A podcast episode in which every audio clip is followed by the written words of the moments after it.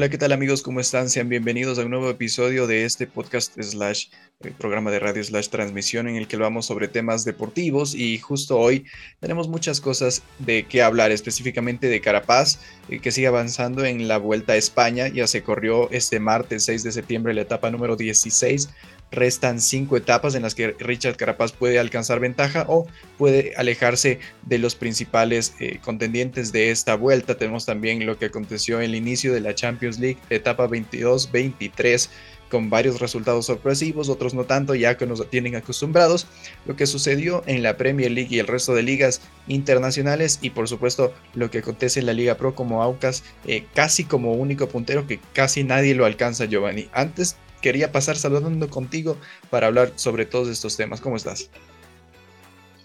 Eh, gracias Esteban, saludarte a ti y también a todas las personas que nos, que nos escuchan y en este caso también nos ven, a decir que estoy ansioso por, por empezar este podcast, a hablar de fútbol, de fútbol internacional, de la Champions, que justamente comenzó este día martes, va a continuar también el día mañana, miércoles, con otros partidos, de hablar de la Liga Pro que se pone más emocionante y un Aucas que es cada vez más puntero.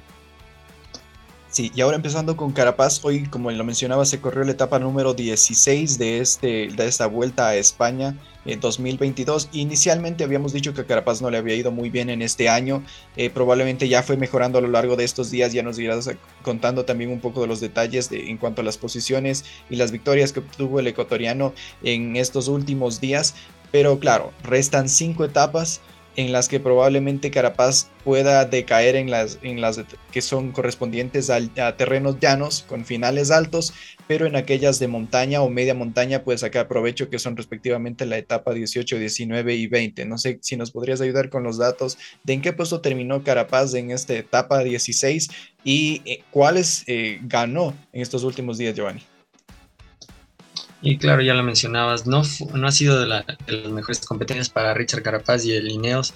Sin embargo, logró un hito para, para, el Ecuador, que es ganar justamente etapas en esta vuelta a España. La primera la consiguió ganando la etapa 12 y después de un día ganando la etapa 14, justamente aprovechando estas etapas de montaña que son su especialidad y esta fue cuando, cuando supo aprovecharlo de mejor manera ganando estas dos etapas.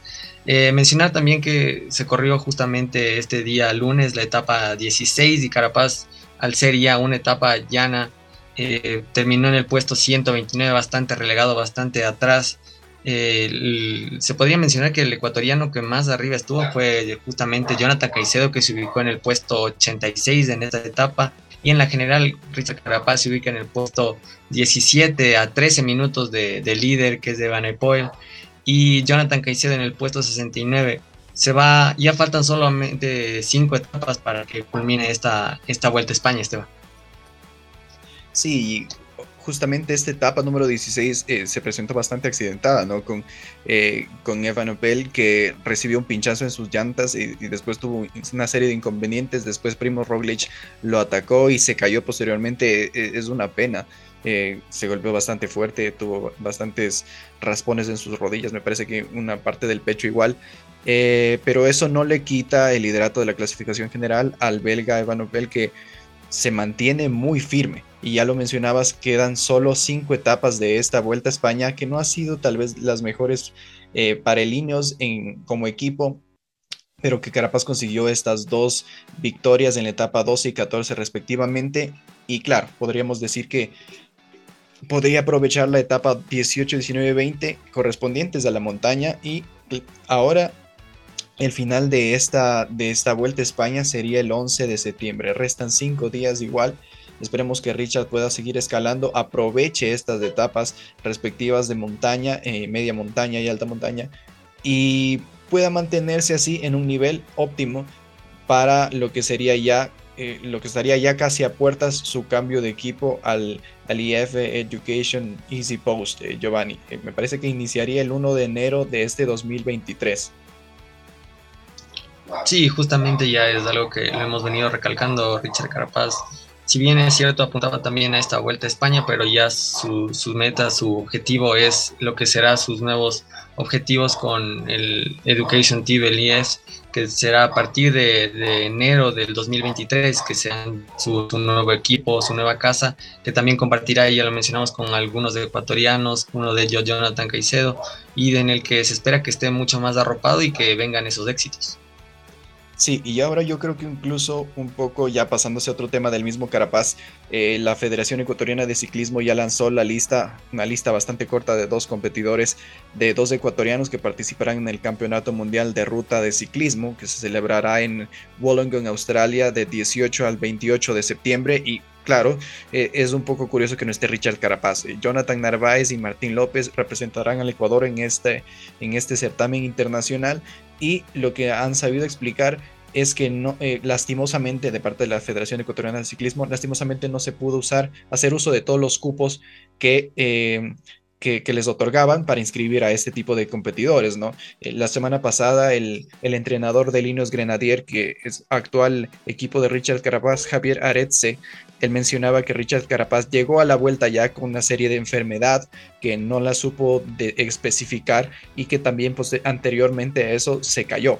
Eh, eh, había sufrido una caída y había tenido medicación para esta enfermedad que, la mencionaba el entrenador, pero nunca se supo especificar qué era, estuvo con antibióticos, después tuvo una caída previa a la Vuelta a España y por eso no ha rendido al 100% Carapaz. Y esa es una de las razones también por la que se la descartaría al, ciclista ecuatoriano de este campeonato mundial de ruta, Giovanni. Y una baja importante para, el país en general. Eh, si bien es cierto, aún no hay, es tocar esperar a ver qué dice por parte de Richard Carapaz en sí, pero ya lo mencionabas, pueden ser varios factores de los que no se encuentra Richard Carapaz por lo de los cupos, porque viene trastocado físicamente, es algo muy notorio, y también que, que se ha visto en esta vuelta a España. Sin embargo, hay que esperar para ver qué tal lo hace el equipo de Ecuador sin eh, su máxima figura, sin Richard Carapaz. Totalmente, totalmente. Y ahora, eh, enhorabuena por los ecuatorianos que participarán en el Campeonato Mundial de Ruta de Ciclismo y las etapas que le restan a Carapaz en este tour, en esta vuelta a España, perdón, 2022. Ahora pasándonos un poco al inicio de la Champions League, que en el fútbol, el primer gol de esta temporada 2022-2023 de la Champions League lo marcó Mislav Orsic del Dinamo Zagreb contra el Chelsea, que a propósito es el único gol que le da la victoria al Dinamo en la Champions League, Giovanni. Claro, y justamente pierde el Chelsea, uno de los equipos que se ha reforzado y ha sido tendencia estos últimos días del mercado de pases, con Aubameyang, con Wesley Fofana, apostando fuerte por reforzar la defensa y la delantera en este caso, que es algo que pedía Tuchel pedía delanteros que, sean a, su estilo, que puedan jugar como él quiere, y era uno de los llamados de Pierre-Emerick Aubameyang, que ya lo conocía del Dortmund y sabía de su potencial, Wesley Fofana, que llega tal vez un poco mm, con sobreprecio, se podría decir, porque creo que lo tasaron bastante alto y lo vendieron bastante alto los de Leicester, como se acostumbra a hacer ellos, y sin embargo, este partido no fue de las mejores actuaciones del equipo, no se vio tan bien el funcionamiento en general, no existió esas asociaciones que, que se buscan y que es esporádicamente que se ve también en la Premier League. Entonces creo que están en busca de ese funcionamiento, de encajar bien las piezas para que puedan existir ese engranaje y pueda funcionar como, como quiere el, entrenador alemán. Yo no sé a ti qué te parece y si es que potenciará eh, Pierre-Emerick Aubameyang el ataque del, del Chelsea. Sí, o sea, yendo un poco por partes, el mismo Fofana es el que quedó mano a mano con Norwich antes del primer gol y único gol del Dinamo. Y yo creo que no fue lo suficientemente sólido. Y en cuanto a ataque, es bastante desorganizado el Chelsea. Eh, Raheem Sterling no, no, tuvo esta, esta serie de llegadas que, que las tuvo en la Premier League a lo largo de las, de las fechas anteriores. Y claro, todavía no se encuentra Aubameyang, lo conoció Thomas Tuchel, pero las llegadas son bastante desorganizadas, como, como te digo, el partido de Kovacic mm, yo la verdad no lo, no lo, vi tan bueno, incluso eso explica varios cambios que, que, implementó Thomas Tuchel en, su esquema, el mismo Sterling, el mismo Aubameyang, el mismo Aspilicueta, Kovacic, Chil, Chilwell, que son jugadores que necesitan darte esa profundidad y que si no te la dan es, es, es un problema, porque tú te puedes estar organizando para la Premier League, que no es una liga eh, fácil tampoco, pero ya meterte en la Champions y que no te acoples te va a pasar factura porque es un torneo corto. Es un torneo corto que necesitas plantilla, necesitas recambio y si ni siquiera los titulares te rinden al ritmo que tú, que tú quisieras, es, es muy difícil eh, salir adelante con eso. Yo sí espero que Aubameyang se asiente tal vez eh, mejor que lo que le fue en el Barcelona porque tampoco encontró su verdadero potencial ahí, ah, muy aparte de un clásico en específico que la verdad estuvo iluminado. Pero Fuera de eso, yo no lo veo eh, todavía sólido al Chelsea. Espero que le aporte en ofensiva a Aubameyang, que sí lo hace, tiene, tiene muchas cualidades el delantero gabonés.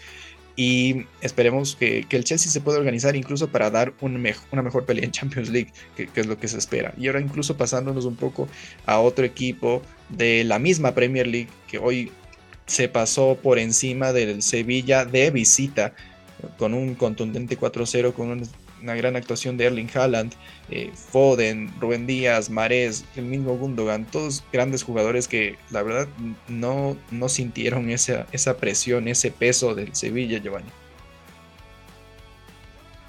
Y sí, ya lo mencionabas tú, fue, fue vapuleante el, el accionar del Manchester City de visitante, vale recalcar contra, contra el Sevilla, que es un equipo también duro. Es muy difícil eh, visitar el Sánchez Pizjuán y hacerlo de esta manera.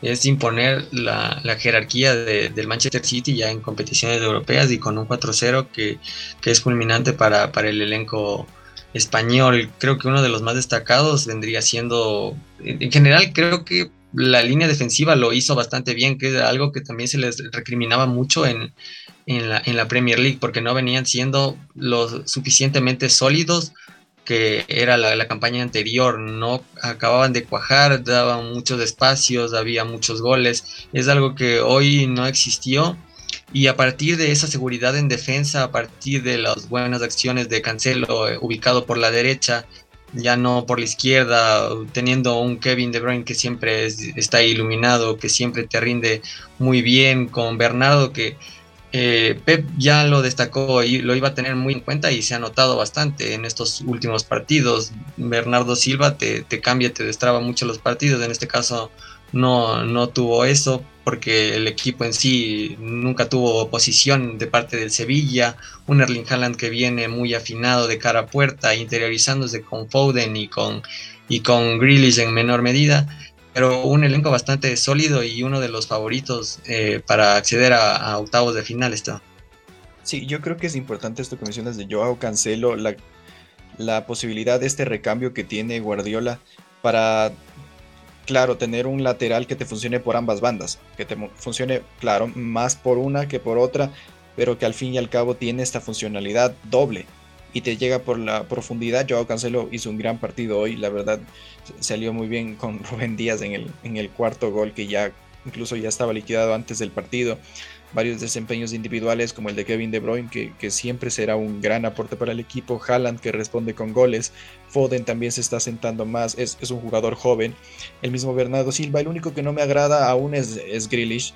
Sinceramente, Grealish no me agrada. Incluso el partido de Palmer tampoco fue bueno en su ingreso pero tienes también un recambio que es Riyad Mahrez, que es un gran jugador, muy, muy buen jugador. Julián Álvarez, que también ingresó bien. Gundogan, que te ordena la cancha, como un casi ni siquiera parecen suplentes los jugadores del Manchester City, sino son, es como tener una doble titularidad porque tiene mucho recambio y mejoró la parte defensiva, que es lo que, se estaba buscando siempre, ¿no?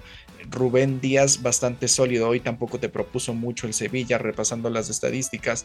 El, el, Manchester City lo pasó por encima. El primer tiempo podría decirse un poco más parejo en cuanto a, en cuanto a resultados, porque terminó solamente 1 a 0, pero revisando las estadísticas generales, la posesión de balón, como ya se acostumbra, a Guardiola le gusta tener mucho el balón, incluso hasta para defenderse, está un 63% a favor de Manchester City y 37% a favor del Sevilla y en una comparación de tiros es básicamente lo le saca ventaja en cuatro veces. Imagínate que el Manchester City realizó 24 tiros al arco y el Sevilla 6. Entonces ya te marca una diferencia porque pareciera que el Manchester City fue local, Joel.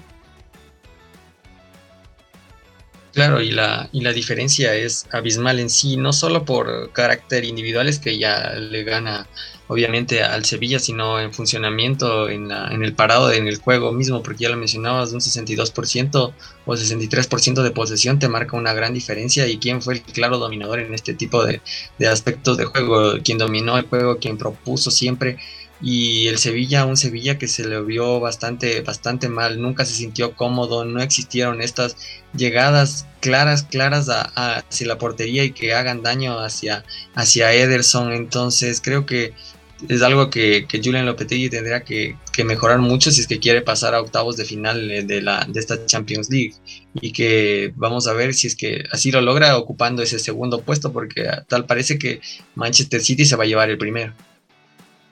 Yo no dudo que se lleve el primer lugar. La verdad, Manchester City es un equipo bastante sólido en cuanto a la ofensiva, al menos. Y, ya si es que tienes esta deficiencia en la línea defensiva, la mejor forma de defenderte para Guardiola también es teniendo el balón. Y es, una buena estrategia, la verdad. Si el rival no tiene el balón, no te puede hacer daño claro que también de ahí depende la precisión que tengan tus jugadores. Y en la mitad de la cancha, el Manchester City los tiene incluso hasta con suplentes. Yo creo que una de las alarmas también que se, que se encienden aquí en esta Champions League es la lesión de Benzema. ¿no? Salió eh, en lugar de Eden Hazard muy temprano en el partido, en el primer tiempo, y Hazard supo responder después de varios, varios meses sin mostrar un nivel sobresaliente, satisfactorio, incluso hasta casi diría que bueno, entonces el Madrid también en su visita al Celtic eh, fue básicamente superior, lo superó por un contundente 3 a 0, que si bien es cierto no hay mucha diferencia en los tiros eh, a puerta, de una comparación de 12 a 10, el Madrid logró concretar la mayoría de las que tuvo. Lo hizo Vinicius, lo hizo Luka Modric y el mismo Eden Hazard en su regreso, Giovanni. Claro, y un Celtic que no, no fue rival para, para el Real Madrid en su propio campo. Y parte de eso es de la, disposición táctica de, Ancelotti, que, casi nunca no varía, sino ya sale de memoria y que en este caso la, misma jerarquía individual de, los jugadores del, del Real Madrid es, es muchísimo más que, la del Celtic, ganándole ya sea en posesión con más de 64% de posesión, teniendo más tiros, más llegadas, más creaciones, un Vinicius que está muy bien de cara a portería y que lo que más preocupa y llama la atención es la lesión de Benzema, ya como le mencionabas, y que otra cosa que llama la atención es lo que entró Eden Hazard, que pues obviamente no, no viene teniendo las mejores de sus temporadas con lesiones eh, a bastantes tramos de, las campañas pasadas y que en este caso se lo vio bastante bien, entregó una asistencia y un gol que aportaron obviamente en gran medida al equipo y lo, posicionan bastante bien en este partido. Vamos a ver si es que lo sigue tomando en cuenta y para también ver el grado de, la lesión de, de, Benzema que obviamente ya se dirá en los, en los siguientes días. Y eso es justamente lo que al hincha madridista le, preocupa, ¿no? Porque tiene un gran delantero que te aporta muchísimo en el juego y que esté lesionado a puertas de la Champions League en el primer partido te complica. Te complica porque si bien es cierto en este partido contra el Celtic te puede rendir Eden Hazard, pero no sé si ya con, con equipos de mayor renombre, en, en el caso de que pasen, imagínate contra un mismo Manchester City, contra un Bayern Múnich, contra un Liverpool. No, sé cómo responda en este sentido el, equipo, la verdad. Yo creo que incluso en rendimientos individuales, Chouameni es, eh, lo hizo bien. Lo hizo bien para, para tal vez suplir el hueco que dejó Casemiro. Y eso es, y eso es evidente porque ese, ese tridente de, centro mediocampistas que, eran Cross, Modric y Casemiro eran muy sólidos. Y, tal vez el Madrid en este partido no tuvo ningún problema pero se ve un poco ya que, se va sentando el, chico. Y yo sigo pensando hasta en qué momento en qué momento Eden Hazard perdió tanto su nivel. Tal vez ahorita esté recuperándolo. Y si es que la lesión de Benzema es de consideración, puede aprovechar, puede aprovechar eh, Hazard para mantenerse ahí, tal vez no como su posición natural, un poco incómodo, pero yo tal, tal vez creería que ganar ritmo nuevamente es, es fundamental. Claro, y justamente puede ganar ritmo Eden Hazard en, en los siguientes partidos. Ya sabemos que dependiendo de la lesión de Benzema, no es lo mismo un partido de Champions en los que sí lo puedes hacer bien que el trajín de la misma liga. Que te puede ofrecer que recaigas de esas mismas lesiones que viene siendo una, pesadilla para, para Eden Hazard o el mismo Marco Asensio puede rotar eh, Carlo Ancelotti al no tener a Benzema. Ya sabemos que es un entrenador que rota muy poco y que normalmente confía en los suyos. Y no sé si te gustaría también repasar otro partido que fue el de la Juventus contra el Paris Saint Germain no sé qué te pareció a ti. Claro, yo pienso que ese partido fue de mi a mi percepción, muy estático, porque la Juventus te ofreció muy poco, eh, estuvo muy cohibido en, atacar, era muy impreciso, por momentos se metió mucho atrás y el PSG jugó con una paciencia que a mí al menos me desesperó, porque tienes a nombres como Messi, como Mbappé, como Neymar, como Hakimi, como el mismo Berratti, que a propósito él sí se pegó un gran partido, Vitinha también, ambos, ambos centrocampistas del PSG pero tal vez se muestra un equipo que no tiene mucha ambición de gol. Fuera de los dos goles de, Mbappé, perdón, hasta el minuto 22 ya iba ganando el PSG y no te proponían mucho, no, tenía esa aceleración, no tenía ese dinamismo el PSG y eso es preocupante. Claro, la Juventus no te ofreció mucho, pero con, lo poco que te, que te propuso la, la, Juve, estuvo cerca de empatar el partido. Donnarumma eh, eh, es, un, es un tema aparte que hablar en el PSG, Giovanni sí, la, Juventus no, no te ofreció mucho en, ataque, no, no fue ese equipo que comúnmente hace daño a los equipos, en este caso al PSG. Lo que mayor destacó de, de la Juventus fue los balones aéreos que los ganaron Milic y, y Blajovic en ocasiones. También eso destacar que no ganaba muchos balones aéreos la defensa del, del Paris Saint Germain y por ahí puede ser una de las, de las claves para los otros equipos que quieran hacerle daño porque es un equipo que, no les puede hacer mucho daño. Sin embargo, también destacar esa, ese factor que es, no sé cómo, cómo llamarlo, como si, sí, creo que un conformismo a lo que ya estaban ganando. Estaban ganando y no decidieron ir por más, porque claramente la, la Juventus no estaba haciendo tanto daño, no le estaba poniendo gran oposición a, lo que hacía el, el, PSG junto con Neymar, con Mbappé, un Mbappé que viene bastante bien, que no le puedes dar espacio, les ganó eh, las espaldas eh, dos veces y fueron, fueron gol. Entonces creo que fue un, un, buen partido de, de Vitiña, ya lo mencionabas, un gran partido de Berratti, un buen partido de Hakimi, Messi un tanto desaparecido en el, en el primer tiempo, mejoró por momentos en el segundo, Neymar se lo vio mejor porque ya viene demostrando ese, ese nivel en la, en la, en la liga, pero sin embargo también destacar algo que, que es llamativo y es que la Juventus no te ofrece mucho en ataque, tampoco te ofrece esta certeza en el medio campo y ni decide en la, la defensa que es también algo, algo preocupante porque te, te llegan poco y con los bueno con lo que te llega te hace mucho daño porque si el París hubiese querido hubiese, hubiese marcado más goles ¿no? y marca también ese, ese conformismo que, que mencionábamos entonces deben encontrar esa, esa solución eso, esos, ese funcionamiento las asociaciones que están requeridas y en, en la Juventus si es que quieren acceder a los octavos de final de, de, esta Champions League. Yo no siento que tenga con qué, la verdad, porque hoy en el partido que en el que el PSG no te exigió mucho, más allá de los goles de, de Mbappé, que en el uno contra uno, al menos si es que tiene terreno atrás, Mbappé no le puedes ganar en velocidad. Fuera de eso, la mayoría de cambios fueron de contención de la Juve porque en los ratos tan esporádicos en los que el PSG se encendía, por así decirlo, son, eran segundos nada más, que no tenía mucha intención de, hacer daño al PSG, le causaba muchos problemas. Y los cambios de, de, por ejemplo, sacarlo a cuadrado, yo no creo que haya sido tan acertado. En el primer tiempo no estaba seguro, sinceramente no estaba seguro. En el segundo tiempo mejoró bastante y tal vez llegó un poco más en, profundidad, pero si es que no se asocian contigo es difícil llegar. El cambio de cuadrado, por ejemplo, la salida de cuadrado, mejor dicho, fue para mí injustificada el ingreso de De Siglio, por ejemplo, el mismo Locatelli, McKenny que después hace el gol, que es el único que respondió, pero fuera de eso no tiene mucho con qué jugar el, la Juve, al menos para pasar a octavos de final, porque Milic y Blajovic lo único que ganaron era marca, tal vez recibir ciertos eh, balones parados, pero para codearse con los centrales ni siquiera con los del PSG les, alcanzó. Tampoco es que son centrales de, bajo calibre, pero no, tiene poderío en ataque la Juventus, como para ganar a un equipo o como para pasar a octavos de, final de la Champions League, Giovanni. Y, un poco también para ir repasando el resto de resultados de, de, este, primer día de Champions League. El Dortmund le ganó 3-0 al Copenhagen, el Benfica ganó 2-0 al Maccabi Haifa, eh, el Salzburgo y el Milan empataron uno por uno, el Leipzig perdió uno por 4 ante el Shakhtar y eso es, raro porque el Leipzig estaba de local.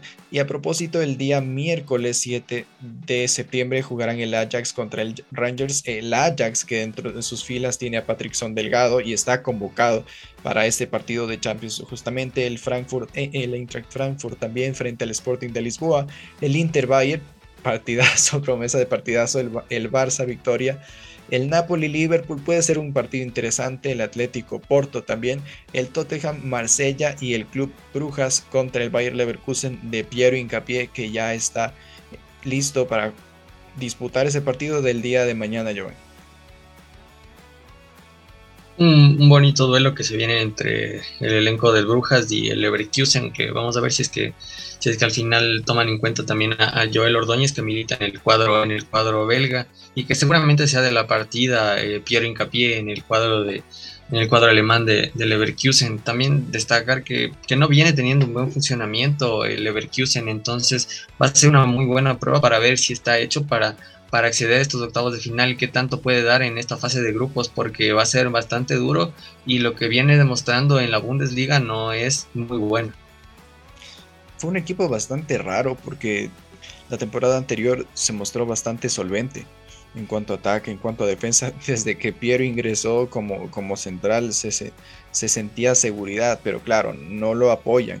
Y ahora Piero lo han estado haciendo turnar como lateral izquierdo. Hay veces que ya lo ponen como central por izquierda, pero no se siente esa comunidad del jugador para que te brinde esa seguridad que tanto busca el técnico del Bayer Leverkusen. Y esperemos, esperemos que se asiente y esperemos que Piero se muestre, porque Piero es un jugador de bastante calidad, tiene mucha calidad, es un jugador muy seguro, sabe salir jugando también, porque una, recuerdo que en una entrevista con, con los directivos de Independiente del Valle mencionaban que Piero inició como un volante, inició como un volante de creación, si no estoy mal, incluso era un 10 Piero Hincapié, por eso es que tiene esa vocación de salir jugando. Entonces esperemos que Piero se asiente y claro, de su paso en la Champions League, que, ya sería con, con, 20 años que tiene Piero Hincapié, sería un, gran paso debutar en, en, Champions League con 20 años. Esperemos que le vaya bien y ahora un poco pasándonos ya a la Premier League, saltando a la mejor liga del mundo. Un, un, partido que me llamó la atención fue el Manchester United Arsenal, que hablábamos también del Arsenal y ahora se cayó contra un Manchester United del que hablábamos tan mal y ahora se levantó. Entonces, claro, la llegada de Anthony no sé si fue tan definitiva, ¿no? Pero al fin y al cabo metió un gol. No sé cómo viste tú ese partido, Giovanni. Claro, era a quien le tirábamos flores al Arsenal y en este caso se cae justamente contra el Manchester United que venía teniendo un desempeño no muy bueno en sus primeros partidos, sin embargo ha venido de menos a más, porque creo que ya Eric Ten Hag encontró o supo cómo es que tiene que jugar con este Manchester United, que ya no es a lo que jugaba obviamente con el Ajax, no es a tener la posesión, no es a, ese, ser ese equipo protagonista, el equipo llegador, el, que, el equipo que se instale en el campo contrario, sino más bien es a, mantener la calma, a esperar, esperar el momento oportuno para desde ahí, desde pelotas largas, saber contraatacar, contragolpear, llegar a profundidad, ganar los espacios, y es algo que lo he estado haciendo bastante bien bien, sabiendo las deficiencias que tiene, lo que no cuenta, bueno, los elementos que no cuenta eh, Eric Ten Hag para este Manchester United y sabiendo explotar las virtudes, que es una de ellas, es la, es la velocidad que te ofrece Anthony, en este caso ahora Rashford, cuando está Elanga, Sancho. Entonces es algo que, Eric Ten Hag ya lo está sabiendo administrar bastante bien.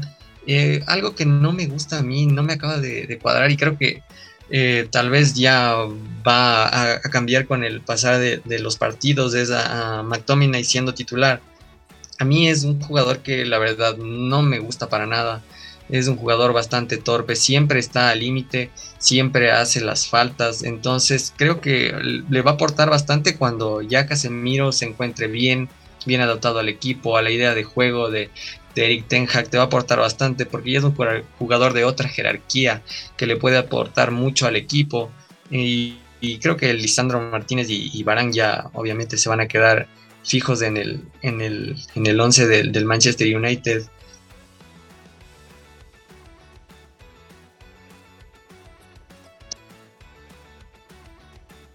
Yo creo que sí. Eh, yo creo que sí. Y también hay un punto importante que, por ejemplo, ya hablando de jugadores con, este tipo de estilo torpe, imagínate tener a McTominay y Harry Maguire en la misma plantilla y en la, misma cancha. E, es, algo complicado de... E, es como estarse disparando a los pies.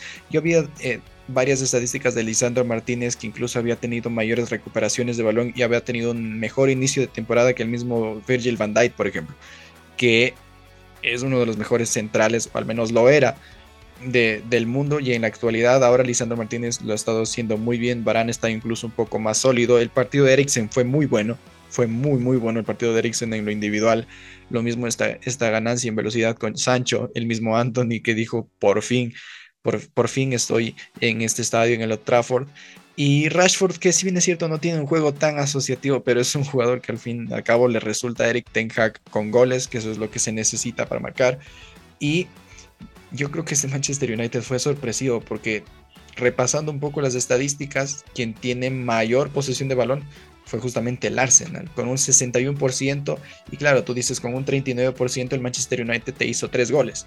Y con ese 61% el Arsenal únicamente hizo el gol de Bukayo Saka, que tal vez ilusionó a, los hinchas del Arsenal, pero hasta ahí, porque luego llega Rashford, porque luego llega Rashford en dos ocasiones, incluso seis minutos más tarde de haber marcado la del empate y, te complica todo el partido. Y el duelo del Manchester United fue bastante impecable, fue un equipo un poco más intenso. Yo creo que el ingreso incluso de, de, de Casemiro te aportó muchísimo yo creo, no sé si apostaría que ya está, está para ser titular. Casemiro ya está para ser titular en el Manchester United, incluso desde su ingreso, porque nosotros vemos si es que Harry Maguire, si Eric Ten Hag piensa que Maguire debe entrar por alguna razón, no veo por qué razón Casemiro no. Para mí Harry Maguire también me parece un jugador demasiado torpe. Tan, tanto que así había un, me parece que al inicio de un encuentro en el propio estadio, más o menos por el túnel de los jugadores, se había parado en el lado que era del equipo rival. O sea, empezando desde ahí, empezando porque Harry Maguire alguna vez fue capitán del equipo y tiene ese juego torpe muy impreciso, no, no, no te marca una diferencia, sino en lo negativo. Y, y no creo que Eric tenga que quiera eso, la verdad. Claro, y a mí me parecería ya lo que, lo que mencionábamos antes, que, Casemiro va a ser de la, de la partida en, los siguientes encuentros, porque creo que ya, ya se comienza a notar que, que McTominay no encaja en sí en lo que, en lo que quiere Eric Tenka, eh, acompañando a Eriksen, que lo hizo de, de muy buena manera en este encuentro contra el Arsenal. Y respecto a Rashford, a mí no me acaba de convencer. No lo vi tan metido en ese juego colectivo del equipo, en ese juego asociativo. Sin embargo, le, da réditos al final del día, marcó dos goles. Se sabe posicionar bastante bien, hay que mencionarlo. Ya me parece que ha perdido un poco de la explosividad que se mostraba, obviamente, cuando era más joven, hace unas dos, tres campañas anteriores. Sin embargo, me parecería que puede entrar también ahí Cristiano Ronaldo. No sé a ti qué te parecería eso. Y en comparación del Arsenal y Manchester United, sí hubo falencias del Arsenal, pero yo destacaría más el mérito del, United en saber eh, mantener esa temporización, saber cuándo atacar y que sus ataques sean fructíferos. Sí, yo lo he destacado también el nivel de Eriksen, que, fue muy, muy bueno. El nivel de Eriksen fue muy bueno para corregir las fallas de McTominay, como tú mismo lo decías. Y claro, fuera de eso, como respondió Rashford con, con goles, que es lo que se espera. Eh, a mí tampoco me gusta el juego de Rashford, pero mientras sea eficiente a Eric Ten Hag le sirve. Le sirve y le sirve de mucho, más cuando le ganas por 3 a 1 a un Arsenal que casi nadie lo paraba, sinceramente. Y el Arsenal sí tuvo sus deficiencias, pero eh, ahora hablando de Casemiro, para mí, como lo repito, debería ya empezar a, a, incursionarlo como titular. Es un jugador seguro, sobrio y que al menos para el medio campo te aporta muchísimo. Estás ya en la Premier League, necesitas un jugador como él. Yo, yo pienso que es muy necesario.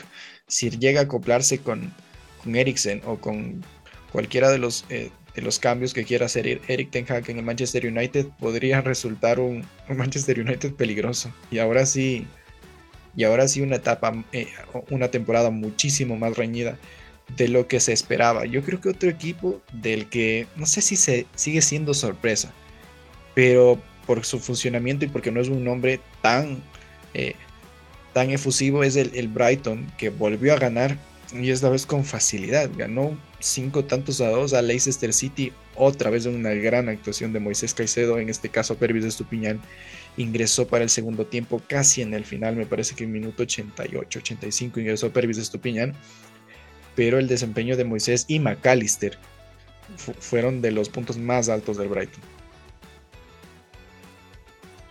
Sí, y fueron de, los puntos más altos del Brighton, tanto que fueron incluidos en el equipo de, la semana de un histórico de la Premier League, como lo es Alan Shearer, que tal vez ya lo repasaremos después, que creo que, eh, o sea, fue demasiado sólido el equipo en sí, han encontrado un mediocampo equilibrado junto a, Moisés y a, y McAllister en este caso, que tal vez la labor de McAllister en los anteriores partidos no se notaba tanto, pero es un jugador bastante completo que ha evolucionado eh, en los aspectos defensivos, en los aspectos tácticos desde que llegó a la Premier League de la mano de Graham Potter, porque si bien es cierto, en Argentina era más un 10, era más un armador, se ubicaba mucho más arriba, como lo hacía también Paredes, como lo hacían Gio Lo eh, cuando estaban en, Argentina. Sin embargo, cuando llegan a, Europa, los entrenadores habitualmente los ubican un poco más atrás para que le den buena salida al equipo, tengan el balón, sepan, sepan llevar el esférico hasta el campo contrario. Entonces, para mí, la, quien brilló en esta tarde fue, fue McAllister con un espectacular golazo, aportando bastante en el equipo. Fue el líder de, de las recuperaciones del Brighton. Y eso también es potenciado gracias a, Moisés Caicedo, que viene haciendo una labor estupenda en ese medio campo. Lo, hace bastante bien siempre, siempre es muy sobrio, sabe cuándo temporizar, llega muy bien a los, a los cortes y es un, es un jugador que hace, hace lucir bien al equipo. Sí, yo creo que es total mérito de ambos jugadores, porque eh, tienen un gran nivel y, y se asocian muy bien eso también hay que decir, el, Brighton se luce mucho en la recuperación de balones. No sé si sea tan mérito de los rivales, eh, mejor dicho, no sé si sea tan error de los rivales, sino atribuirle más el mérito que tiene el Brighton de tener buenos jugadores para recuperar balones que, son complicados. Es el caso de Moisés, es el caso de McAllister también, que, que, ya lo decías, claro, eh, aquí en Sudamérica hay jugadores que te pueden aportar en la ofensiva, pero allá en Europa los usan para transición.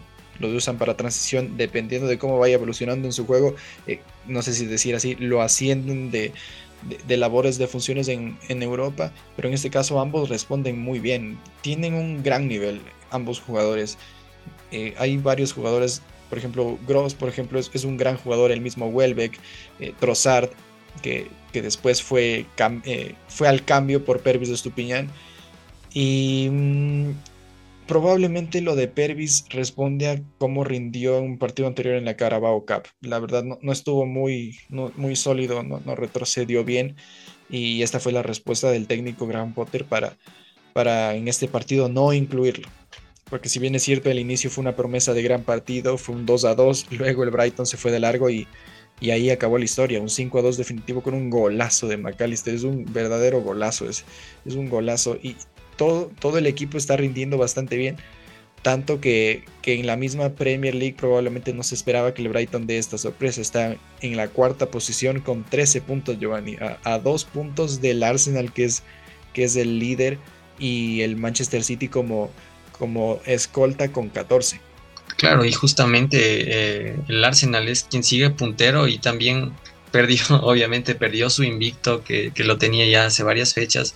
Y los únicos invictos ahora son el Manchester City que no tiene ninguna derrota, tiene dos empates.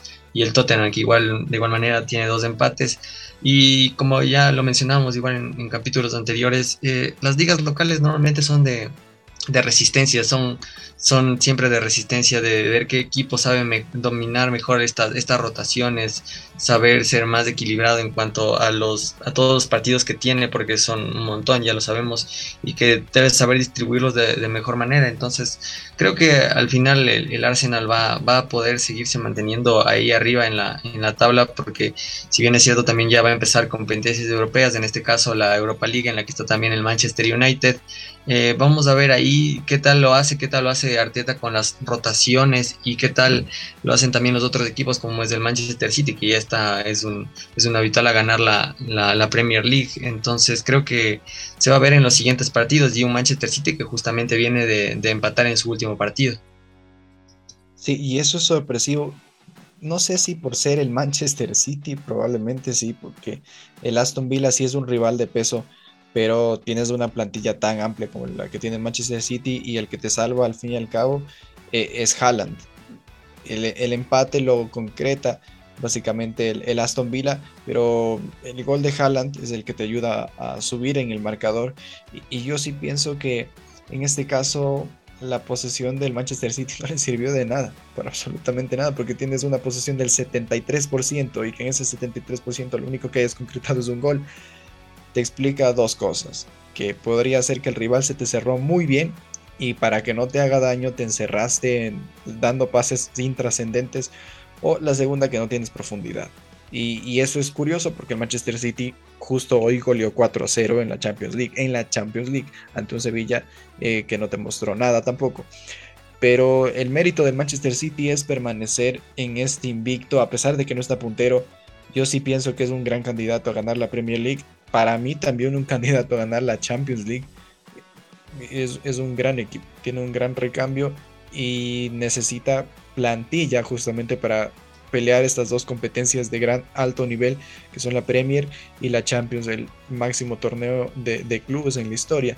Yo pienso que incluso el Manchester United puede ir ganando eh, oportunidades, ganando terreno porque no está tan lejos del resto de, de equipos de la punta. El Manchester United en tan poco tiempo sumó 12 puntos por encima de los que se esperaban, el Liverpool, por ejemplo, que, que tiene 9, por encima del Chelsea, que tiene 10, y el Manchester United, de quien hablábamos, que no tenía un buen momento, ni siquiera desde la temporada anterior, está subiendo silenciosamente y ganando a equipos pesados, porque le ganó a Liverpool, le ganó ahora al puntero, que es el Arsenal, y yo, yo pienso que se va a poner más interesante y más apretada esta, esta Premier League, Giovanni. También un poco ya pasando a otra liga, asimismo europea eh, tenemos que el Bayern Múnich empató uno por uno contra el Unión Berlín.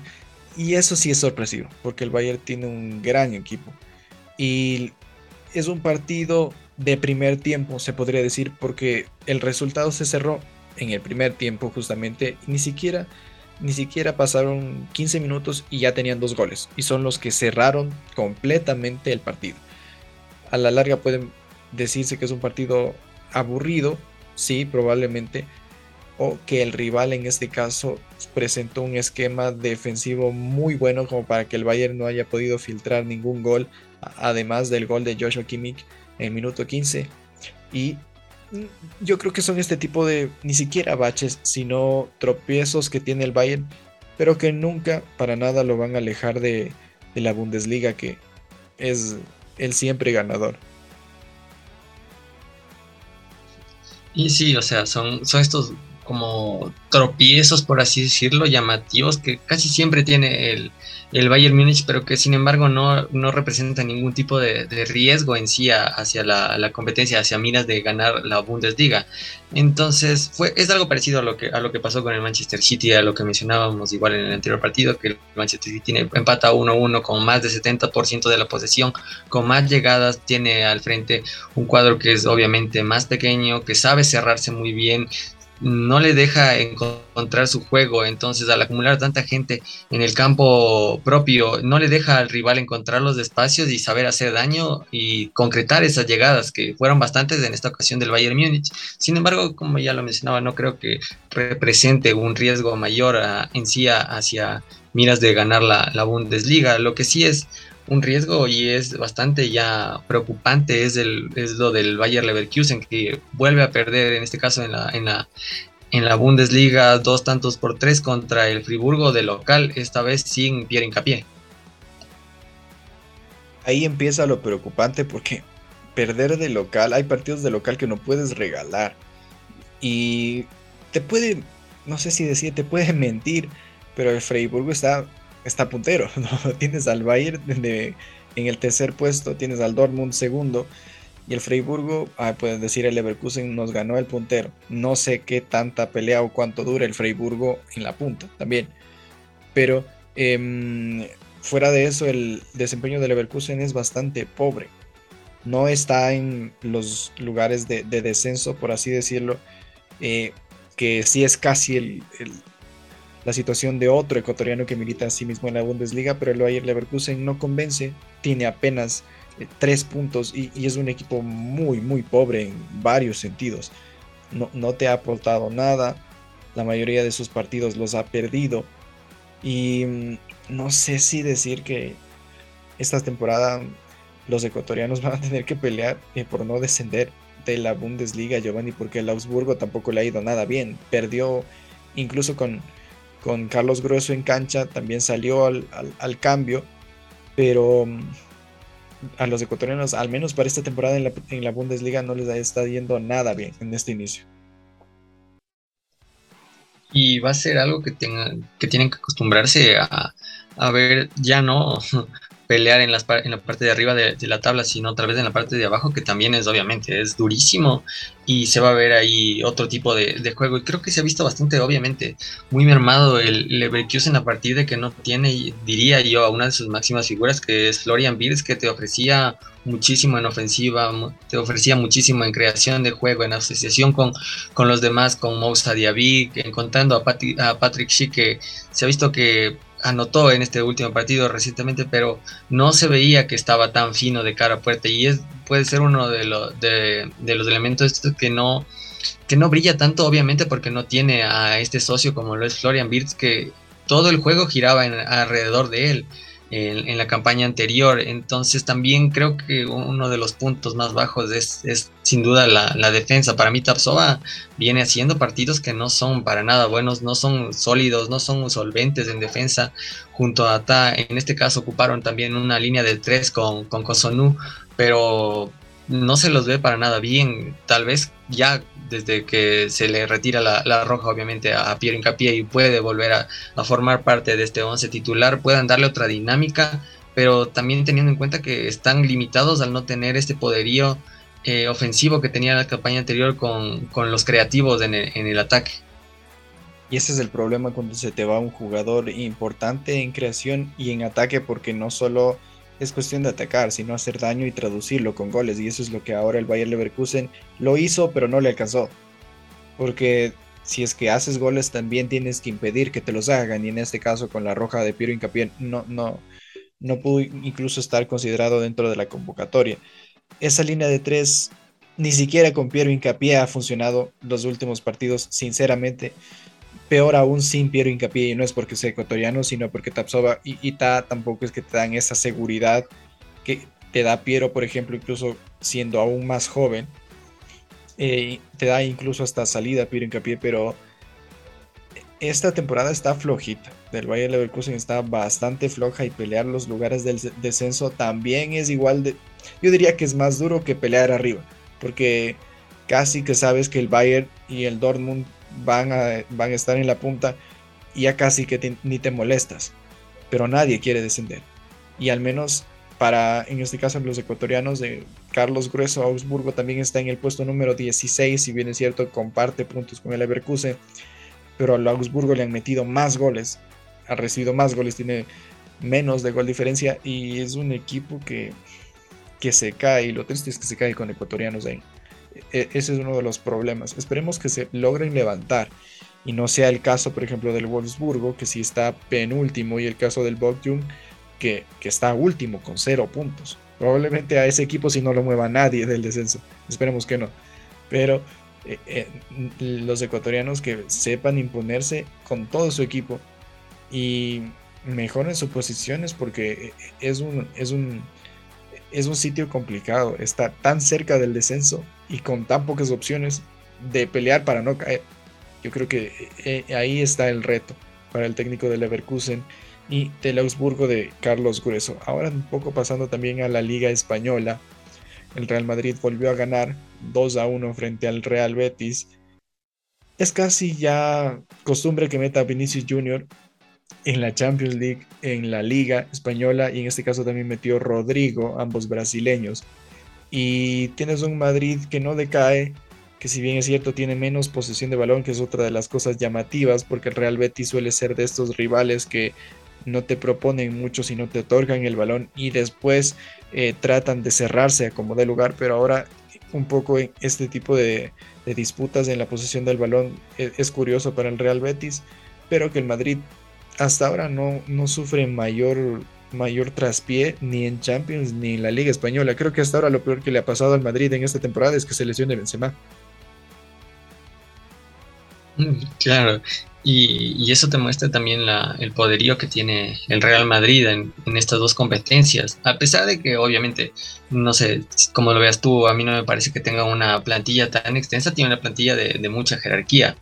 Eh, este es el caso de que se fueron ya elementos como, el mismo Casemiro y que ya tenían un, recambio ahí como lo es ahora el Ancho Mení y que lo viene haciendo de, gran manera en estos últimos partidos. En este partido contra el Betis fue una pieza fundamental, brillante junto a, junto a, Modric en ese retroceso, en asociarse los dos, salir jugando también con, con Camavinga tal vez en menor medida, Rodrigo por la parte derecha y un Vinicius que viene muy afilado siempre por la, por la banda izquierda y que no debes obviamente darle darle espacios, porque con un balón que te gane te hace mucho daño, porque antes tú le podías dar ventaja a, Vinicius, pero antes no, no tenía este, este componente de ser tan efectivo de cara al arco. Ahora ya no, ya no es el mismo Vinicius de antes.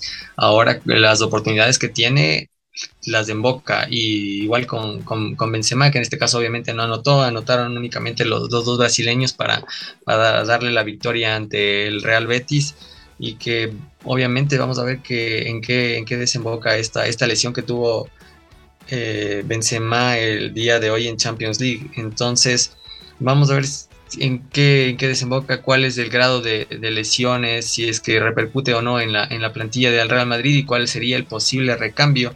Y por el otro lado, un Real Betis que no, que no encontró los espacios para hacer más daño, a pesar de ello hicieron un gol de canales y, de ahí no, no, encontraron más, más variantes para ejercer esta, esta presión y este daño al, elenco blanco. Jugarle al Madrid, tratar de jugarle al Madrid de igual a igual sin plantilla es complicado, incluso cuando el Madrid tenía varios cambios ahí. Chouameni, por ejemplo, el mismo caso de Camavinga, Rodrigo por derecha que usualmente no inicia, por ahí está Valverde cuidar ciertos jugadores para los partidos de Champions le resultaron y le resultaron bien. Y claro, mencionabas a Vinicius Jr., ni a Vinicius ni a Mbappé les puedes dar terreno ni cancha para que te corran porque te ganan. Es imposible ganarles en velocidad a esos dos. Imposible. Incluso Vinicius Jr. En, en, las prórrogas todavía tiene pulmones para correr, todavía tiene piernas para correr. Son jugadores importantísimos y ahora la eficacia de Vinicius eh, le está dando muchísimos resultados a Ancelotti tal vez esa, esa suerte no la tuvo Zidane porque si bien es cierto desbordaba mucho pero no concretaba. Vinicius, ahora la suerte la tiene Ancelotti, tiene un verdadero crack, un jugadorazo, es, es Vinicius. Ahora con, con, su presencia en el Real Madrid, otra de, las, de los partidos importantes es básicamente el Barcelona-Sevilla, ¿no? El Sevilla que viene de, de perder por goleada tanto en la liga como en la Champions League pero ahora el, Barcelona se siente un poquito más. Lewandowski sigue siendo un pilar importantísimo a pesar de su edad, ¿no? Porque ahora el Barça tiene este equipo un poco un tanto mitad joven, ciertos jugadores eh, tienen experiencia y son de edad, pero no le costó a este Barcelona ganarle por 3 a 0 al Sevilla, Giovanni no le costó y lo que sí va a costar es al Sevilla saber reponerse ante, ante dos goleadas en tan corto tiempo, como ya lo mencionabas en Champions League por la liga contra el Barcelona, de condición de local los dos partidos obviamente, y un Lewandowski que viene intratable, uno de los mejores nueve del mundo, viene haciendo ya cuatro goles en esta liga, un Rapiña que de a poco se viene asentando en la banda, en la banda derecha, porque si bien es cierto en la banda izquierda queda un poco desapercibido, no gana tanto, debe ser también por eso porque no estaba tan acostumbrado a ocupar ese tipo de banda, a ocupar la banda izquierda, algo que sí lo hace un poco mejor Osman Dembélé, aunque sabemos también que su preferida obviamente es la, es la banda derecha, un Jules Koundé a un, a un gran nivel, mostrándose obviamente como lateral, dando dos asistencias y aportando ya lo sabíamos que aporta en la defensiva de juego, pero en este caso en la ofensiva del, del Fútbol Club Barcelona, un Pedri que de a poco está retomando su nivel, el nivel que se venía mostrando en las campañas anteriores, y un Gaby que se asocia bastante bien y sabe ya empezar, bueno, está empezando a, saber cómo juega también Busquets y cómo eh, llevarse bien dentro del campo. Creo que Araujo siempre o casi siempre lo hace bastante bien. Con Ter Stegen también que hay que recalcar que no venía teniendo sus mejores temporadas en Marco Ter Stegen, sin embargo, de poco con la confianza y con las tácticas que ha impuesto eh, Xavi, eh, creo que viene encontrando su mejor nivel, que para mí fue, era uno de los, de los mejores arqueros del mundo hace no muchos años, pero ahora obviamente del otro lado en, eh, tienes a Thibaut Courtois, que obviamente es el mejor arquero del mundo, pero de a poco viene retomando su nivel y eso es importante de cara a, lo que quiere hacer este, este Fútbol Club Barcelona en lo que va de la liga y en lo que le queda por, por competencias internacionales. Y ahora con lo de Cundé, me acuerdo que me habías preguntado si es que preferiría a Araujo a Cundé por derecha. Ahora sí a Cundé. Aunque claro, Cundé te aporta muchísimo en profundidad y en retroceso. Yo pienso que hay partidos, los partidos en los que sales bien probablemente no son los mejores en los que puedes evaluar a ciertos jugadores. Lewandowski en todos te ha rendido, pero hay ciertos jugadores que se complican en ciertos partidos. Entonces ahí es el verdadero punto para evaluar. En este caso, el Barcelona no se hizo problema eh, para pasarle por encima al Sevilla. El Sevilla sí debería estar preocupado porque en tres días prácticamente le metieron siete goles y de locales. Eso es, una cosa complicada, más o menos del Bayer Leverkusen de, de la Liga Española. Pero yo creo que sí, porque por ejemplo tienes a un Marcos Acuña que es lateral indiscutible de Argentina y ahora está pasando un mal momento en, en el Sevilla y, eso le puede llegar a complicar. El mismo Rakitic también, ex, ex Barcelona, que, que mm, a mí Rakitic me gustaba mucho, me gustaba mucho, se asociaba bastante bien, pero ahora está en el patio del frente y no, está rindiendo en el mejor momento, probablemente porque no está tan bien acompañado, pero este Barcelona se va asentando. Esperemos que le vaya igual de bien en Champions League. Tiene un grupo difícil. Tiene un grupo difícil. Probablemente llegue un throwback del 8-2 que le clavó el Bayern Múnich en las temporadas pasadas de la Champions League. Pero yo, creo que el Bayern Múnich ahora, el, el Barça sí tiene tal vez eh, con qué pelear. Otro partido importante de esta misma liga es la victoria del Valladolid ante el Almería, el Valladolid de Gonzalo Plata que ingresó y hizo un par de buenas jugadas. La verdad, para ser un jugador ofensivo y ya debutar en la primera de la Liga Española, lo hizo bastante bien Plata. Claro, y un Gonzalo Plata que obviamente venía recuperándose de una lesión que le impidió estar justamente ante el Fútbol Club Barcelona, que ganó obviamente contra un Valladolid que, que, no impuso nada de nivel, nada de resistencia para el Barcelona. En este caso entró al minuto 60 en, fue cambio por, por Oscar Plano, ubicándose en la banda derecha, un par de buenas jugadas, buenas asociaciones, llegando hasta la banda, desbordando e interiorizándose, que es algo que siempre hace, ¿no?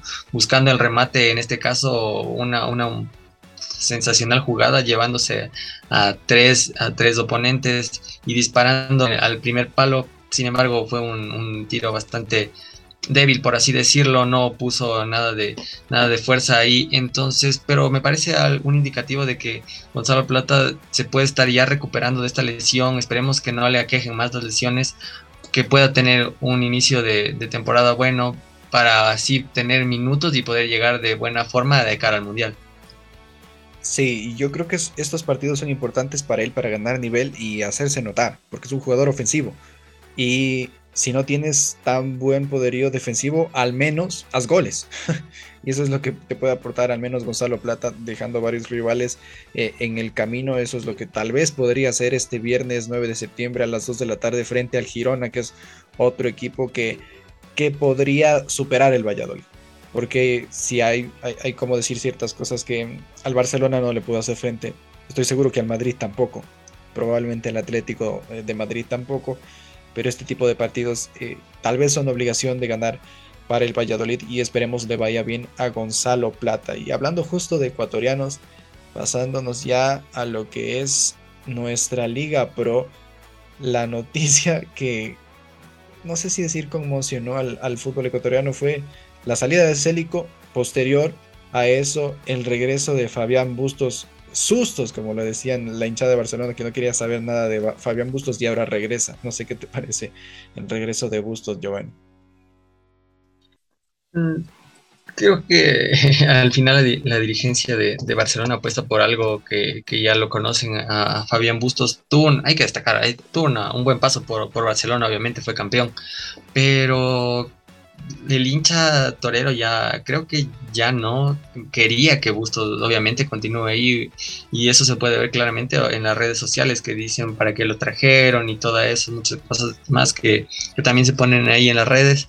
Sin embargo, me parece a mí que sí te puede dar otra, otro tipo de frescura, pero a mí me parece que el, cuadro, o sea, el, el, cuadro amarillo en sí ya no, no está como estaba antes, ya no tienes las los nombres que tenías antes. Está la plantilla bastante mermada, bastante trastocada con las salidas de Manuel Martínez, con las salidas de, Mastriani y de otros jugadores. Entonces ya no es lo mismo que antes.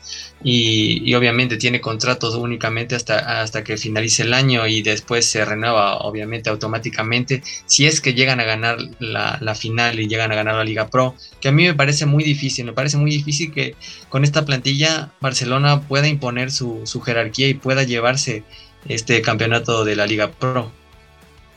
Y ahora justo eso es, importante porque Bustos es un técnico que se caracterizó, al menos por esa semifinal de la Copa Libertadores, en un técnico muy bueno para el mata-mata, o sea, para partidos eh, de ida y vuelta. Ha sido un técnico bueno para resolver este tipo de partidos, no para temporadas largas tampoco. Eh, pero eso es lo que ahorita están necesitando. Probablemente yo no pienso que le hayan dicho, mira Fabián, gana la segunda etapa. Si no, le dijeron, ok, aceptemos que estamos lejos, pero eso sí, haznos campeones en la final. Porque lo lograste con Liga, lo lograste con Delfín y con Delfín al menos en un equipo no planificado. En el caso de Barcelona no fue favorito porque el mejor rendimiento lo tuvo Liga a lo largo de todo el año, pero te da el batacazo en Casablanca y sale campeón. Eh, es, Fabián Bustos es un técnico bueno en el uno contra uno y eso es lo que buscan, en partidos únicos o en máximo dos partidos que te resuelvan en este caso lo que sería la final, que al parecer, al parecer, sería con Sociedad Deportiva Aucas. No lo ve Melec, la verdad, pero yo creo que ahí hay un punto importante. Barcelona es pesado para una final. Es muy, muy pesado para una final. Y Aucas nunca ha jugado aún en su historia. Nunca. la clasificación a Copa Libertadores de Aucas eh, sería ya algo muy histórico, porque Aucas no ha tenido ese tipo de participaciones, los hinchas se ven ilusionados al ver aficionados o partidos de Libertadores en el Gonzalo Pozo Ripalda del Sur, y, es algo que, los hinchas piensan. Yo, creo que, por ejemplo, en el caso de Barcelona, Bustos eh, es lo que hay, es lo que hay y puede hacerlo mejor con lo que hay, porque la plantilla tampoco es la mejor.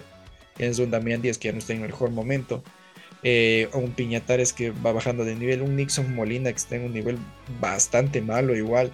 No tienes laterales, no son profundos. Leonel Quiñones es cuestionado. A veces que Aymar jugaba de lateral izquierdo, lateral derecho y es complicado. Los únicos que tienes por ahí fijos son Sosa y Rodríguez que desde en cuando se caen y Burray que al menos en el partido contra Gualaceo es la primera vez que le vi salir mal a Burray en el segundo gol.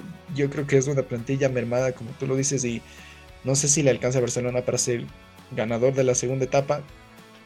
Tal vez ahora con Bustos tenga ya la certeza de que irá a una final mejor parado eh, tácticamente, pero Aucas no lo baja nadie, Giovanni. Claro, a, Aucas no, no, lo baja nadie parecería que, que ahora sí ya se viene decantando uno de los, de los de los posibles ganadores de esta segunda etapa, que sería Aucas, que para mí se va a llevar esta etapa lo van a estar ahí peleando igual con Emelec e Independiente del Valle. tal vez en menor medida. Y creo que algo que nos destacamos es que Melec ya no está en otras competencias. Su único foco es, es, la, es la Liga Pro. Entonces ahí también puede sacar ventaja a, Independiente del Valle que está, obviamente, tiene su cabeza puesta en tres competiciones distintas que ya lo, lo, hizo con Melgar de gran manera a mitad de semana, con un 3-0, tiene que ir a definir la vuelta allá. Entonces, no sé qué tanto vaya a apostar por, por la Liga Pro teniendo ya esta Sudamericana, a la Copa Ecuador. Ahí yo creería que Aucas es el más opcionado y que Barcelona, ya como lo mencionabas tú, es algo que eh, al menos yo no, no, no lo había reflexionado de esa manera y es que tiene experiencia ya en finales. Aucas no tiene experiencia en finales y las finales no solo lo gana quien, quien es mejor o fue más regular durante esta, esta, esta liga pro, sino que depende de muchos factores y uno de esos factores puede ser la jerarquía que imponga Barcelona. Ese es un factor importante. Imagínate que Aucas abra, cometa el error de abrir todas sus localidades a la venta y te llene el estadio Barcelona. Aucas prácticamente no jugaría de local en su propio estadio. Te va a llenar el estadio Barcelona porque el estadio del Aucas no tiene para mayor capacidad de aficionados. Máximo te llegan unos 2.000 hinchas de Aucas o máximo unos 5.000 y el resto todos de Barcelona. Y en el Monumental, imagínate un estadio de me parece que es 50 mil personas lleno de hinchas de Barcelona. Es complicadísimo. Esa es la presión que Aucas tiene que lidiar. Probablemente no la sienta a lo largo de la etapa porque ha sido un equipo muy regular y sólido, pero en las finales sí, porque nunca las ha jugado. Al menos finales de lo que es la máxima categoría del fútbol ecuatoriano. No sé si Aucas tenga la jerarquía, pero yo creo que por lo futbolístico, Aucas sí supera a Barcelona. Y en el caso de Melec, yo lo veo como alguien molestoso, tal vez para Aucas, porque Independiente ya yo creo que se alejó bastante. El Deportivo Cuenca, yo, yo, yo veo que es un equipo no planificado y que está subiendo, y está subiendo con buen juego. Lo superó a Liga también, bueno, lo igualó en puntos, pero está por encima de Liga en cuanto a gol diferencia y a goles eh, marcados. Y mm, yo, porque como te digo, Emelec no lo veo eh, yo solo lo veo como un equipo molestoso, que tampoco lo veo funcional. Mm, los, equipos a los que ha ganado han sido equipos que te han entregado muy poco. En este último partido ML ganó con las justas, no tenía funcionamiento, no tiene gol. Incluso uno de los goles de cabeza de Alejandro Cabeza fue con la rodilla. Yo la verdad no lo veo a Melec como alguien que le presente problemas a Aucas, porque el mejor, la, la mejor expresión de fútbol que hay en el campeonato para mí eh, en cuanto a funcionamiento es católica. Y no pudo con Aucas. No pudo con Aucas. Sinceramente Aucas se cerró muy muy bien. Y ataca preciso porque Aucas también pudo ampliar el marcador. Apagaba las luces con el 3-1 y se, cerraba el estadio. Se acabó el partido. Pero no pudo concretar más Aucas tampoco. Los próximos partidos de Aucas, la mayoría son en Quito. Entonces los tiene que aprovechar para que nadie más le saque ventaja. Liga se cayó. Y esa es otra de las cuestiones raras porque hizo un partidazo a Barcelona y ahora se cae con Orense Joan. Y es también algo que ya me parece que no es llamativo a estas alturas de, la liga, pero porque ya hemos visto a liga que, muestra, no se muestra tan solvente en cuanto a, repetir esos partidos buenos. Hace partidos buenos y después se te cae contra un Orense en condición de, local. Entonces son estos partidos que obviamente no tienes que, perder porque estás de local, estás ante un equipo que obviamente viene siendo menor que tú. Y, y sin embargo, eh, me parecería que es como desaprovechar el, anterior partido que haces, lo haces muy bien junto contra, contra Barcelona en su campo, lo acorralas, lo tienes de ahí a punto de ganarle y vienes y haces un partido que, no es para nada bueno y que no satisface obviamente para nada a los hinchas ni a lo que responde a, las necesidades de liga para llevarse esta, esta liga. Pero yo también creo que liga al final del día se, acaba cayendo de la competencia, al igual que, que obviamente Barcelona, Católica que ya viene muy atrás a mí me parece que también, eh, no sé si lo estoy diciendo de mala manera, pero me parece que también Cuenca viene siendo un rival molestoso, pero que al final lo que ya para mí estaría decantado es que va a ganar Aucas porque viene ofreciendo un mejor funcionamiento, viene eh, demostrando que es el equipo que mejor juega porque ya le ganó a, Católica, ya le ganó a, a le ganó al mismo Independiente del Valle, le goleó y es el cuadro que para mí se pone como favorito y que obviamente se puede llevar esta, esta segunda etapa y por qué no llevarse una, una final ante, ante Barcelona Sporting Club. Y ojo que ni el Atlético Mineiro le metió 5 al Independiente en Quito. Eso es algo muy, muy curioso, la verdad, porque ese partido me sorprendió. Ver entrar el 1-0 ya como quiera. Después del 2-0 lo puedes hasta aceptar. Pero el 5-0 ya es complicado porque es el actual campeón del fútbol ecuatoriano y, dices, ¿qué pasó? ¿Dónde está el respeto al campeón? Bueno, Aucas no, no, tuvo, ¿no? En el caso de Melec, le ganó en la Copa Ecuador, le falta ganarle, tiene todas las armas para ganarle a Melec en, en la Liga Pro también. Con Liga pasó raro, no sé, no tuvo un rendimiento tan regular al final, no supo cerrarse bien. Que a propósito de cerrarse, AD, para mí AD es el mejor jugador de la Liga Pro. Es un gran central, te gana en juego aéreo, mide 1.90, es un jugador que cuerpea, sale bien, pasa bien, incluso a veces hasta sube el ataque. Yo, recuerdo ese tiro que hizo más o menos saliendo de un tiro de esquina, me parece un rechazo. AD termina rematando a las manos de cuero, pero que un defensa central te remate con el pie y no con la cabeza significa que, es un jugador que tiene bastante importancia, al menos en el medio local es un gran defensa Ricardo Adey. En el caso de Liga, es curioso porque el partido estaba acabado ya en el minuto 6 o 7. O sea, ahí ya se acabó el partido de Liga. Fue tan malo que día hizo los cambios pasado el minuto 20. Y no es curioso, no es, no es común que te hagan cambios tan pronto. Minuto 20 te haces dos cambios él aceptó que el partido fue desastroso y si no era por, por el gol de Alvarado, ni siquiera habría subido el marcador de liga y se habría quedado ahí. Al final ya se da un, por la calentura del partido, tres expulsiones que, que le pasan factura a liga. Tendrá que optar por el Kunti Caicedo en el próximo partido. Tiene a Corozo y habrá guerra con Roja. Le toca optar por el Kunti Caicedo, el jugador tan criticado. Vamos a ver si sube el día, lo pone a Seis Romero, esta vez sí como central pero es un, es un escenario en el que cada vez más Aucas se va haciendo favorito, trabajando ya ni siquiera en silencio, porque ahora todos están pendientes de Aucas. Entonces ya, ya no creo que sea algo de que Aucas trabaje en silencio, pero humilde, humilde sí, pero en silencio ya no. Todos le tienen casi ya mucho respeto y miedo a Aucas, porque está el que le sigue es Emelec y está a 5 puntos de Aucas. Claro que a Emelec le hace falta un partido también, pero yo no lo veo con, con posibilidades Aucas. En el Aucas de Emelec, Aucas se dispara y la etapa es oriental. No sé si el campeonato, por, la jerarquía que tiene Barcelona, no sé si Aucas la, la, pueda superar. Si lo supera, Aucas sería campeón y clasificado a la Copa Libertadores, sería lo mejor de su historia y este probablemente sí sería.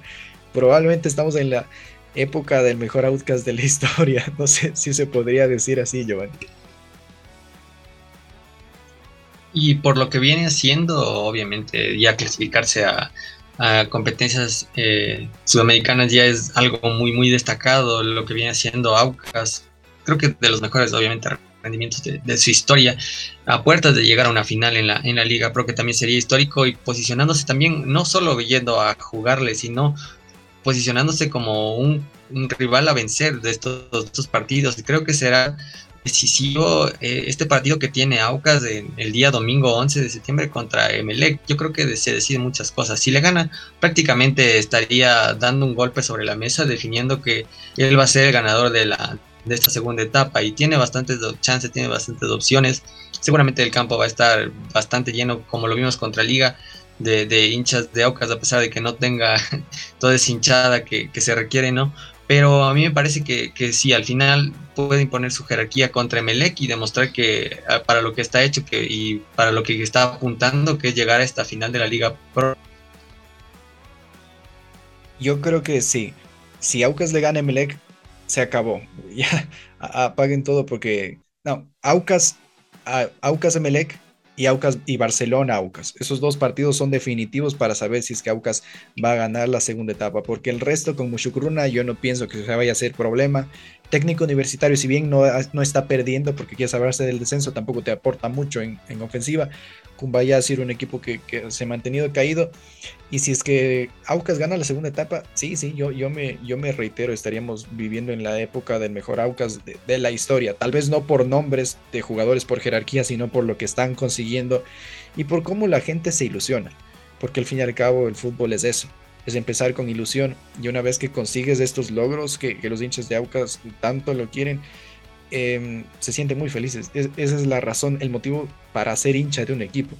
Y después, claro, podrás decir, esto lo tengo de recuerdo, tal vez cuando tenía 10 años, me acuerdo que Aucas ganó esto, Aucas ascendió, tales cosas. Y ese es, ese es el motivo, el centro del fútbol. Tal vez esperemos Aucas a cómo va, va a ser el finalista de la Liga Pro. No estoy seguro si el campeón por funcionamiento, sí, sí lo veo, pero por jerarquía Barcelona tiene más peso. Yo creo que con esto cerramos, Giovanni.